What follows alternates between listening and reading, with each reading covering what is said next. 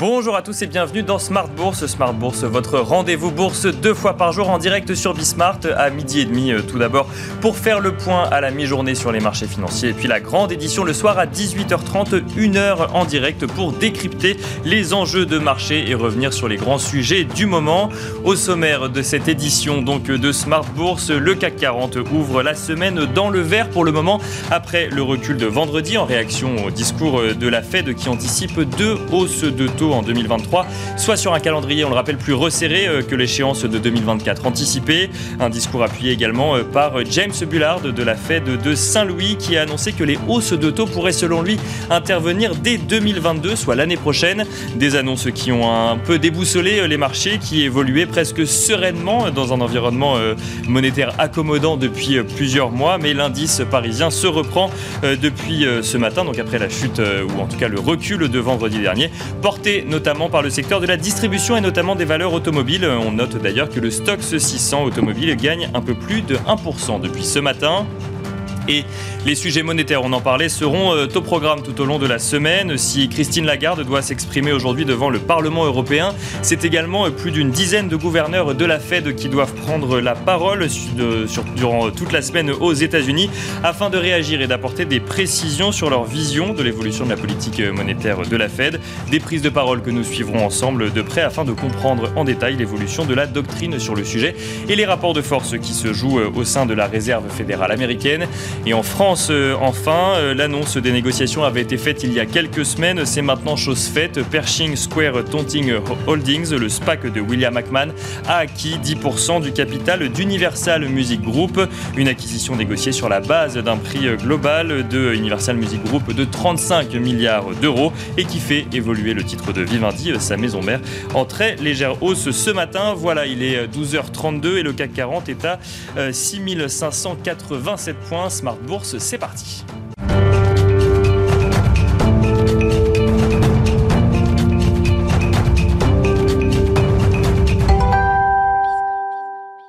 Et tout de suite, tendance mon ami avec Eva Ben Saadi en direct depuis la salle des marchés de Bourse Direct.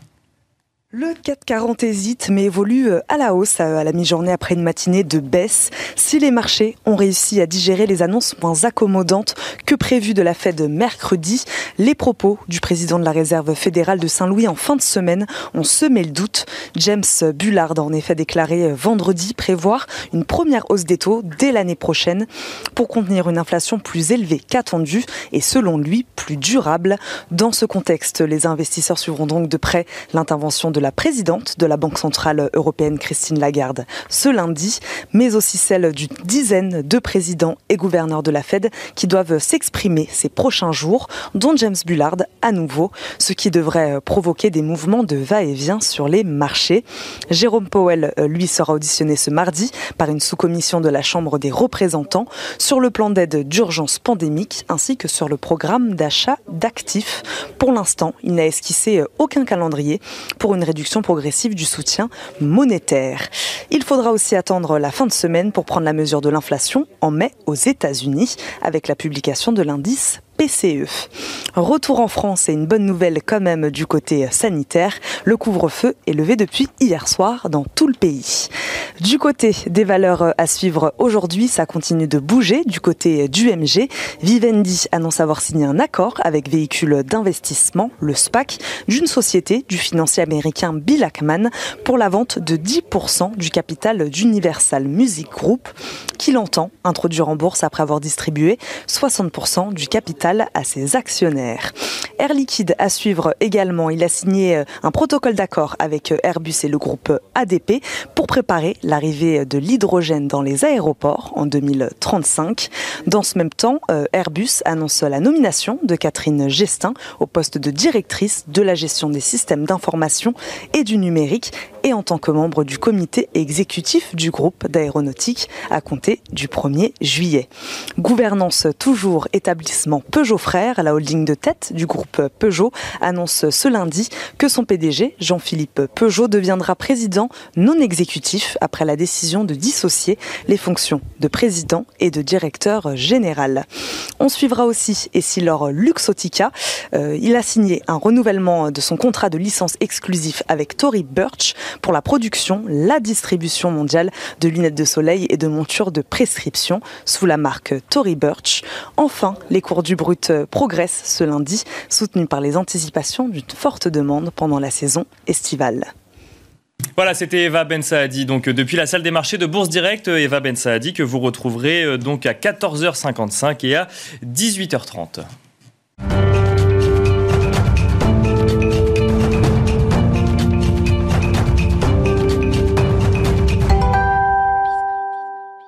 Et on commence à présent euh, la semaine, bah, comme tous les lundis, avec euh, Romain Dobry, membre de la cellule euh, Info d'experts chez Bourse Direct. Bonjour Romain Dobry. Bonjour Nicolas. Beaucoup de choses à voir ensemble, à voir également avec la déclaration de Jérôme Powell en, fin de semaine dernière, mais aussi avec des réalités techniques parfois sur les marchés financiers. Mais avant de rentrer un peu dans le détail, Romain Dobry, votre, bah, votre sentiment global sur la situation actuelle? On a, on a des, des, choses qui sont un peu accélérées en fin de semaine dernière. Euh, on avait euh, une impulsion haussière qui s'était euh, réactivée depuis 15 jours ou 3 semaines sur les différents indices. On voyait qu'elle était poussive, qu'elle avait du mal à se mettre en place. Et le, les éléments après l'échéance, pardon, la, réunion de la fête de, de, mercredi ont, montré, ont entraîné les marchés dans des signaux de désorientation un peu. Mm-hmm. On l'a vu dès jeudi avec un indice parisien qui partait un peu dans tous les sens, qui formait des, des structures d'élargissement très courtes, mais qui montrent que voilà, le marché c'est pas très bien où il va. Et ce que vous disiez de déboussoler, c'est le terme du moment. Déboussoler, désorienter, effectivement. C'est désorienté, j'allais le dire. Voilà, il y a, y a contre-pied, euh, sont, les, sont les mots du, du moment. Il y, a, y, a, des marchés qui se cherchent un peu, alors avec une accélération baissière marquée, alors qui, est différente de, celle qu'on a connue des consolidations précédentes, je pense, parce que euh, déjà il y a une question de période. On est dans une période de l'année dont on sait que pendant laquelle les marchés sous-performent généralement, et puis après une progression de 20% à Paris, euh, d'une part, parce qu'on vient de toucher une cible sur l'indice CAC 40 futur, 6652 points sur le futur CAC 40, c'était un objectif et on, a oscillé autour on a fait une petite accélération à 6677 points, mais avant de marquer cette baisse, euh, d'entamer cette baisse un peu marquée. Euh, et puis, euh, les banquiers centraux sont effectivement exprimés, même si on attend pas mal de discours cette semaine de. Qui vont permettre de préciser, mais bon, on a quand même la tendance générale de, donc voulue par la politique, enfin par la, par la réserve fédérale américaine. Manifestement, et ça, ça laisse un peu les, opérateurs un peu, un peu pantois, d'après ce qu'on lit graphiquement et techniquement, avec beaucoup de contre-pieds sur quasiment tous les actifs. Et puis, il y a ce phénomène technique de l'échéance des marchés dérivés qui avait lieu donc euh, notamment sur l'Eurostock, c'est le gros, euh, le gros indice en Europe, euh, vendredi à midi, et pour lequel, à partir duquel on a vu, au moment de, l'échéance de l'Eurostock, entre 11h50 et midi, une accélération baissière marquée qui a commencé à se mettre en place et qui ne s'est pas démentie de la journée, avec un indice CAC 40 qui a suivi, pour lequel l'échéance avait lieu à 16h. Donc, qui, est venu accentuer finalement en fait cette idée de, désorientation et de marché qui ne savait pas trop dans quelle direction aller. Et il y a eu cette échéance technique juste derrière, et c'est là en fait qu'on a vu qu'on a vu la tendance en fait dégringoler. C'est peut-être un peu fort, mais en tout cas reculer. Voilà, pour l'instant, on est dans une situation où euh, on va devoir. Euh, l'enjeu, ça va être de déterminer si euh, on va assister à une consolidation. Je pense qu'on a mhm. assisté à un point haut, à court terme en tout cas, vraiment à court terme, à quelques jours, peut-être quelques semaines, mais, mais qu'on va voir si c'est une consolidation latérale qui va se mettre en place, avec des niveaux bien identifiés et quelque chose qui va se faire assez sagement. Je pense qu'il y aura dans tous les cas de la volatilité à l'intérieur de cette consolidation. En revanche, de voir si ce ne sera pas une consolidation un peu plus marquée, c'est-à-dire qu'au-delà de, au, lieu de consolider de 3 à 4 ce serait plutôt euh, de l'ordre de 6 ou 7 Voilà à peu près les, enjeux. Je ne pense pas que ça aille plus loin parce qu'on a ce consensus global, euh, on le sait depuis le mois d'avril, mai dernier, où les, gestions, les gros opérateurs ont décidé d'alléger, d'écréter un peu euh, et de se laisser porter. Mhm. Donc d'où ces mouvements poussifs et très techniques qu'on a connus jusque-là, d'où l'accélération baissière assez technique et liée à l'échéance des marchés dérivés, je pense aussi. et maintenant, de savoir si on, va réussir à se maintenir dans, dans, cette zone, ces niveaux techniques. Donc sur le futur CAC 40, on a vu qu'on avait eh bien, une zone de bien identifié sur les options entre 6003 et 6600 points.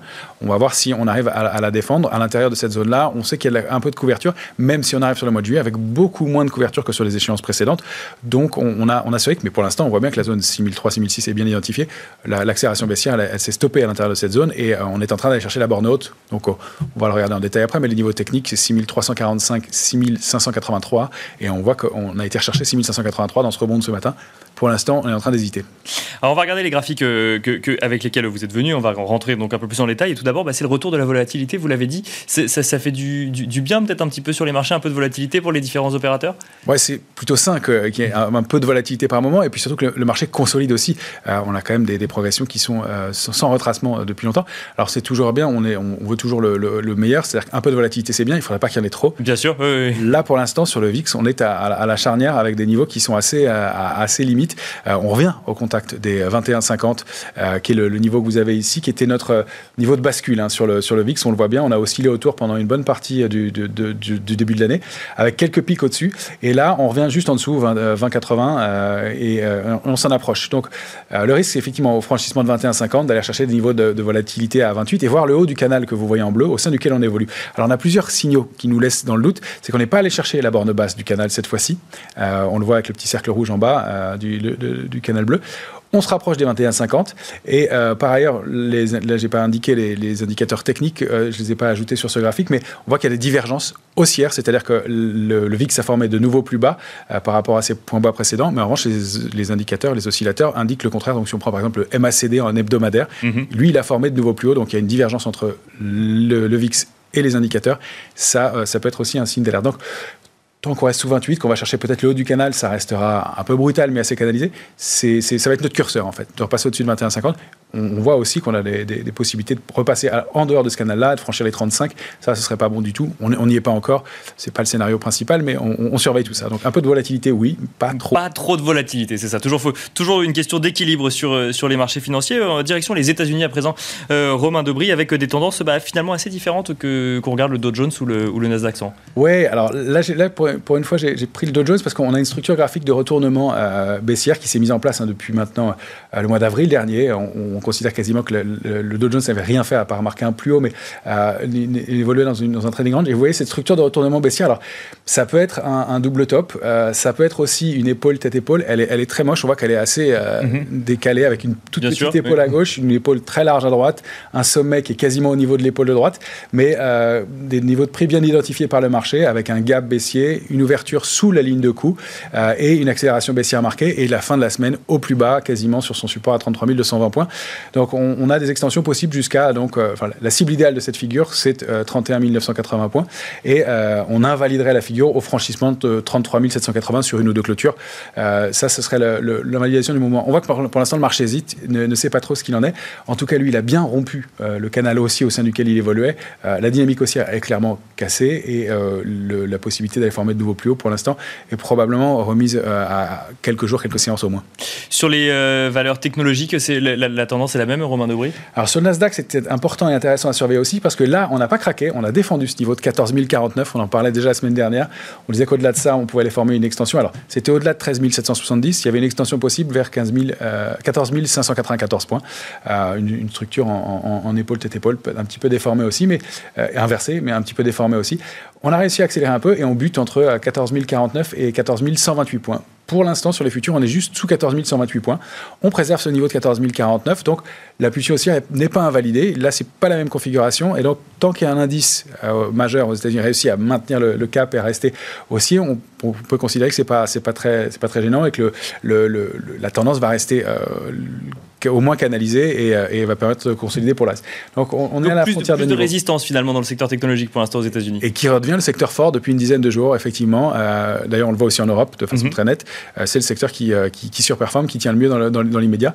Et donc voilà, avec des risques de retour sous, sous, sous 14 049, 13 770, puis le bas du canal haussier qu'on a déjà testé euh, il, y a, un mois de ça et, euh, et sur lequel on a rebondi. Donc le, le fameux 12 994 sur lequel on a rebondi deux fois avant de réaccélérer à la hausse ce serait pas bon d'aller retester le bas du canal euh, haussier une deuxième fois sans être allé chercher la borne haute. Ce serait vraiment un signe de faiblesse dans l'indice. C'est là où on pourrait avoir des choses un peu plus graves. Donc l'alerte de court terme, vous la voyez, 13 535. Moyen terme, elle est relativement proche, sous les 13 000 points. Ça deviendra un peu délicat sur le Nasdaq. Alors direction l'Europe à présent avec bah, l'Eurostox. on va regarder la, tendance de l'Eurostox ensemble où là, bah, on, voit moins de figures de retournement ou alors... Euh, alors pas encore, c'est moins, méchant. C'est moins méchant. C'est moins méchant. On a comme élément quand même d'invalidation, alors c'est un graphique de l'Eurostox en hebdomadaire. D'accord. On voit que l'indice évolue au sein d'un canal haussier, euh, actif depuis euh, plusieurs euh, semaines maintenant, et, qu'il n'est pas parvenu à aller chercher sa cible, une résistance importante à 4180. Ça, c'est un petit signe de faiblesse. Et puis la dernière bougie, la bougie de la semaine dernière, qui englobe la bougie de la semaine d'encore avant. D'accord. C'est ce qu'on appelle un avalement baissier. Vous voyez cette grande bougie rouge. Un avalement baissier en haut de marché, c'est un signe de faiblesse toujours. En revanche, on n'a pas rompu la borne basse du canal, donc on va placer notre alerte à 4034, qui sera la borne basse du canal pour la semaine, avec un risque d'invalidation pour aller chercher une cible à 3857 points, lors de 4% de retracement, rien de méchant non plus. Un marché qui a consolidé, donc encore une fois, un petit retour de volatilité, une petite consolidation dans un marché qui a extrêmement bien performé avec très peu de retracement depuis plusieurs semaines. Ce serait plutôt, euh, plutôt de bon ton aussi et, euh, un, mouvement assez sain. Euh, rien, de, rien de grave jusque-là et on voit encore avec du, potentiel haussier pour, pour, pour, les semaines qui viendraient. Mais là, à court terme, un peu plus de, prudence, un peu plus de méfiance, c'est un peu wait and see. On n'a pas encore déclenché, on, surveille. Alors ça, c'est pour les indices, on parlera du CAC 40, mais rapidement, les, investisseurs n'ont pas été désorientés que sur les, les indices actions. L'euro-dollar ou les matières premières ont également été impactés rapidement. Le, bah, dollar reprend finalement un petit peu d'ampleur par rapport à l'euro. Énormément. Il y avait une tendance bien haussière, bien affirmée sur l'euro qui avait franchi le niveau de, de 1,1225 euh, au début, à la fin de l'été dernier et euh, qui avait euh, entamé un, parcours haussier bien, bien net, bien marqué. Et il y a une double invalidation sur 1,2228 qui est une résistance importante avec, on voit toutes ces mèches en haut et, et donc un, un, gros mouvement de baisse la semaine dernière, une accélération forte qui a pris à revers la, la, la, spéculation, pardon, qui était haussière et qui donc laissait présager qu'on allait franchir ces 22-28 et aller chercher des extensions, pourquoi pas un 25. Donc là, il y, a, un mouvement de retournement assez brutal et ça permet de mettre en, lumière une possible euh, figure d'épaule tête-épaule. Euh, on n'est pas encore validé, ce serait à la rupture de 1,1758 qu'on pourrait euh, l'envisager, qu'elle serait, qu'elle serait, plus, qu'elle serait déclenchée. Pardon. Et pour l'instant, ce n'est pas encore le cas, on est obligé de la surveiller quand même.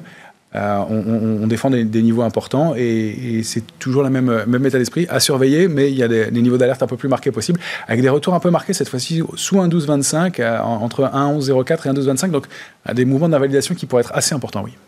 Et euh, niveau matière première, bah, c'est euh, le cours de l'argent qui est assez impressionnant là depuis, euh, depuis la fin de semaine dernière, où on voit pareil un gros un, recul assez conséquent sur, sur la matière première. Oui, je voulais refaire un point dessus puisqu'on l'avait évoqué la semaine dernière. On parlait d'une accumulation depuis plusieurs semaines, 6 ou 7 semaines sous au-dessus de 27,44, sous un niveau de 28 très important au sein d'une structure en triangle, donc avec une accumulation près de la borne haute du triangle. Ça pouvait déclencher un signal haussier, d'autant plus que la position spéculative augmentait.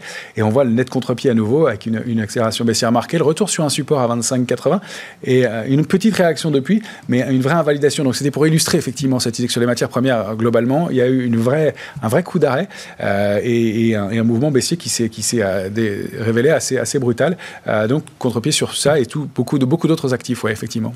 Et pour conclure, Romain Aubry sur le CAC 40 donc qui bah, qui se reprend ce matin qui, réagit un peu. Alors là, vous avez une photographie du, futur CAC 40 à vendredi soir. D'accord. C'est un graphique en 14 heures, toujours 14 heures parce que le futur ouvre à 8 heures, ferme à 22 heures. Ça fait une séance de cotation de 14 heures. Euh, on voit cette structure de triangle inversé, euh, clairement, avec donc ces signaux d'orientation. On est allé déborder un peu la, borne haute et puis pour accélérer. Ce qu'on dit toujours, c'est une figure qui est difficile à travailler, le triangle inversé, parce que vous voyez que les bornes sont mal respectées. En revanche, ça se traduit 9 fois sur 10 par une, accélération baissière marquée. Euh, c'est bien le cas ici. Donc on a des, enjeux et des niveaux bien précis à, surveiller. Au-delà de 6652,5 la cible de notre figure et le, niveau sur lequel on a buté récemment, on pourrait envisager une réactivation de la ligne haussière. On n'y est pas du tout pour l'instant. Il y a une zone de neutralité, à mon sens, qui est 6583, 6652, dans laquelle on pourrait considérer que euh, le, pire s'éloigne et que ça va être une gentille consolidation. Pour l'instant, on est sous 6583,5. Je crois qu'on est allé tester ce niveau ce matin, euh, après avoir marqué un, point bas, euh, 6470 environ. Euh, là, on est 76. Là, on est dans une zone qui est la zone baissière, couverte de court terme. C'est-à-dire qu'entre 6346 et 6583, on sait qu'il y a de la, couverture, de la protection dans les portefeuilles. C'est pas énorme, mais il y en a. Et euh, les, les, investisseurs se laisseraient porter dans un mouvement un peu baissier. Ça pourrait être la zone idéale de consolidation. C'est en dessous de 6346 que c'est plus gênant, puisque là, on sait qu'il n'y a pas de couverture, pas de protection jusqu'à la, zone 5008-6000, où là, il y, a un, vide, peu d'intérêt et un risque d'accélération de, baissière un peu plus marqué. Donc, ce sont les grandes zones qu'on va surveiller pour la semaine, euh, neutres, baissières à court terme et à alerte vraiment euh, sous 6350, qui serait euh, pas, pas bon d'enfoncer au risque d'accélérer un peu plus fort. Donc, on va surveiller tout ça cette semaine, mais aussi beaucoup de nouvelles macroéconomiques, Romain Dobry. Il y a les PMI manufacturiers en Europe et aux États-Unis. Il y a également un des indicateurs de l'inflation aux États-Unis avec euh, l'indice euh, des prix donc PCE Core euh, compris dans les revenus et dépenses des ménages donc aux États-Unis et puis bah donc une semaine monétaire avec les discours des différents gouverneurs donc de la Fed mais aussi Christine Lagarde qui s'exprime devant le Parlement européen et on, est, on entendra également Jérôme Powell qui s'exprimera cette semaine. Merci beaucoup Romain Dobry. Je rappelle que vous êtes membre de la cellule Info d'experts chez Bourse Direct.